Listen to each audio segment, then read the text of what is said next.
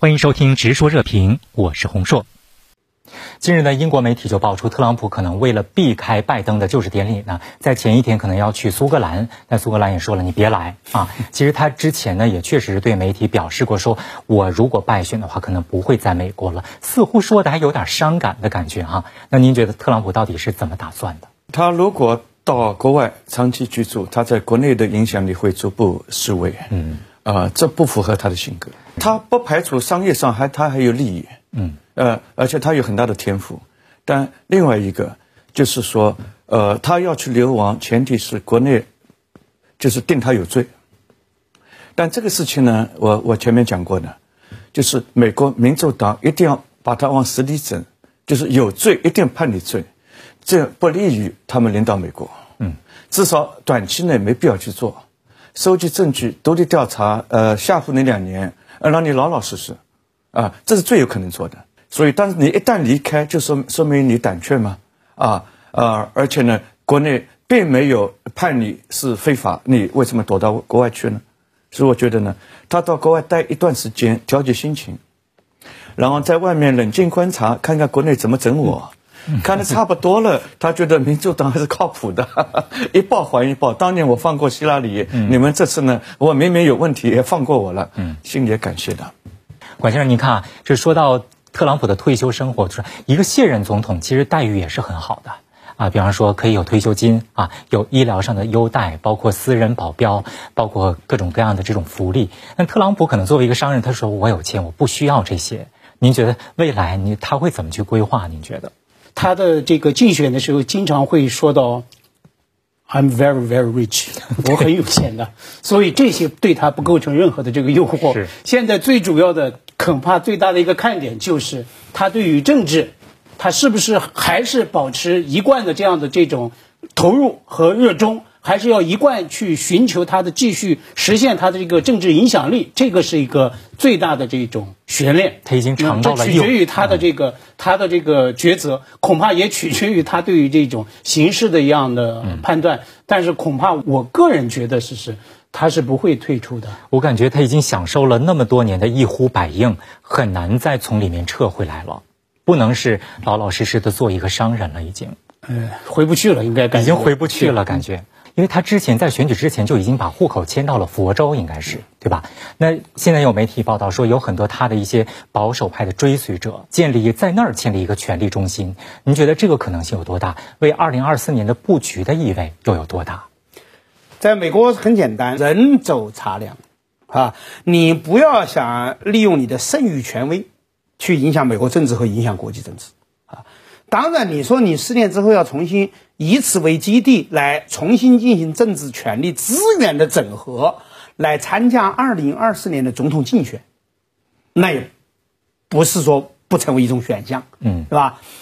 呃，因为对美国的保守主义运动来说呢，已经持续开展七十年之久，啊，起自于呢二十世纪五十年代，啊，以这个拉塞尔·科克哈撰写的这个啊保守主义思想作为观念代表。啊，以六十年代六八运动之后啊，美国社会运动的反驳啊，就是拨弄的驳，反驳一下，来建立的美国保守运动啊，一直缺乏非常可靠的领袖，可以说，在一九八零年代有一个爆发式的反应和快感，那就是里根总统，而自此以后呢，这个光荣的记忆迅速又从美国的主流当中退去，可以说从二战以来一直是民主党。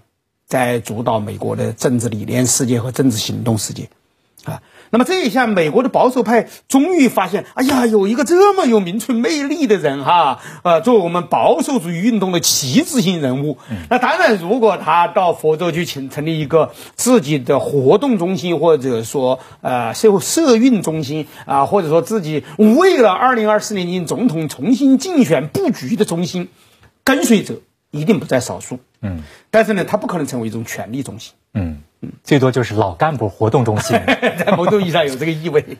好，可能有几个中心，嗯，就是佛罗里达呢，养老的啊那边的生活区，生活中心，华盛顿呢是政治中心，他在那个酒店里边自己包一块区域，就他那边呢去在华盛顿搞一些政治串联，呃，reach out。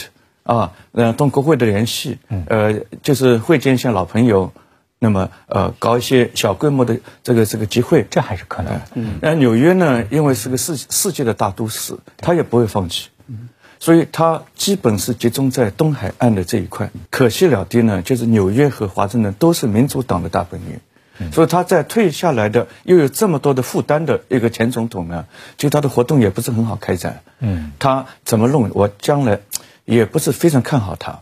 哎，美国还真有一点人走茶凉啊，特别他在最后的这一年、最后的这三个月里边弄出那么多的事情，还有多少人愿意作为金主给他顶着呢？这个以后真不好说。一月六号，美国国会发生的骚乱震惊全球，有人说是未遂政变，国际知名学者马丁·雅克说是美国梦破灭了。嗯，拜登有能力修补美国在国际上的形象吗？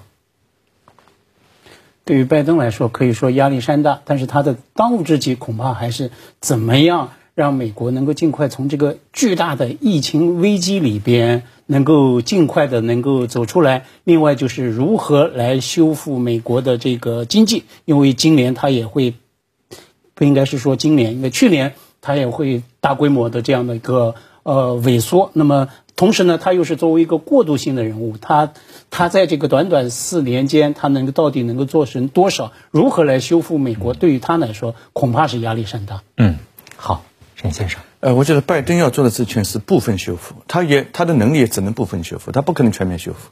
第二，他要呃做到超出全面修复，他还得去做一些过去美国还没有的这种形象。嗯，那么他要去设计一些，带上他的总统的历史呃足迹，然后呢超越以前的总统，这样一来他就不是一个只是修复，或者甚至没有全部修复，他甚至超过他。啊，在上任之前，美国的这个这个国最好的国际形象，我相信他一定会去努力的。嗯，那从这个角度来讲呢，走多边、走合作，还是美国花钱去买影响啊，一定还会继续做。但是美国问题钱没有那么多了，不像过去钱有那么多。特别是去年两零二零年，美国一年为了新冠的事情砸了六万亿的美元的这个这呃去印钞票，嗯，这个漏洞是特朗普。呃，弄出来的都是要他和之后的美国总统都去还债的，嗯，所以他是捉襟见肘，想修复，想升级，资源不够，嗯。好，今天的内容就讨论到这里，感谢您的收听，我们下期再见。